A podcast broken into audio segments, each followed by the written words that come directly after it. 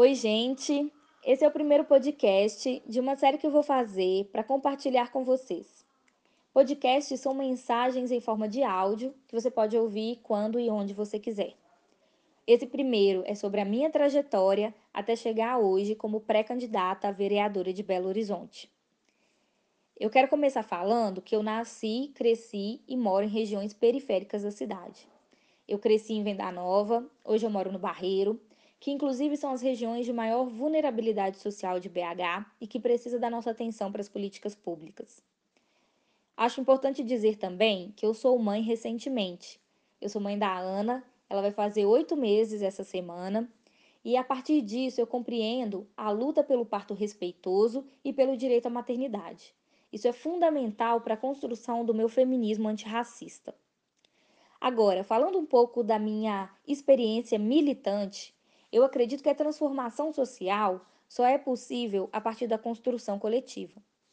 Então, por isso, desde que eu entrei na universidade, onde eu me formei em jornalismo pela UFMG, eu fui parte do movimento estudantil. Fui do centro acadêmico, do diretório acadêmico e fui coordenadora geral do Diretório Central dos Estudantes, o DCE-UFMG.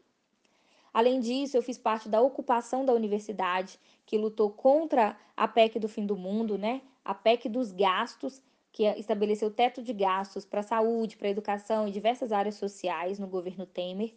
E no ano passado, eu também fui parte do Tsunami da Educação, que foram gigantescas manifestações que lutaram em defesa da educação e contra o corte de verbas do governo Bolsonaro.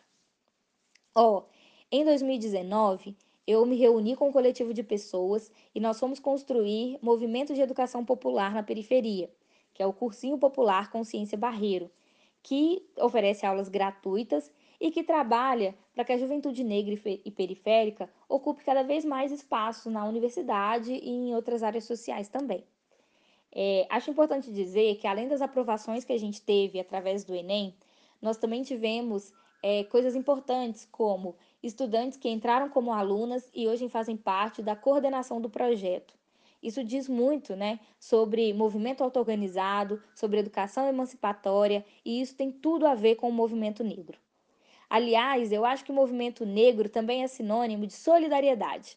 E nós, o Consciência Barreiro, junto com outros movimentos, criamos também a campanha BH Fica em Casa, que, ao lado de lideranças comunitárias, tem fortalecido as, as famílias das comunidades com cesta básica, com kits de maternidade para as mães, com kit de higiene pessoal para as mulheres.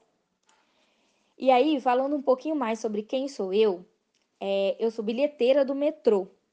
E eu acho muito importante dizer que o transporte público, para mim, é um dos principais instrumentos de democratização da cidade.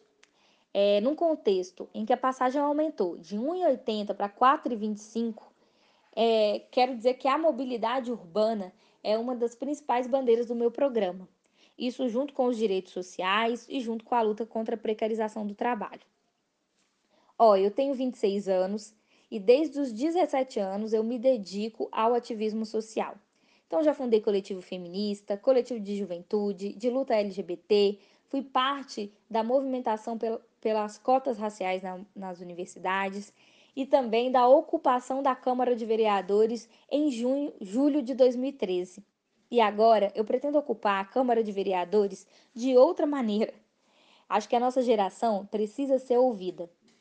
Em 2018, eu fui candidata a deputada estadual e eu tive mais de 12.500 votos.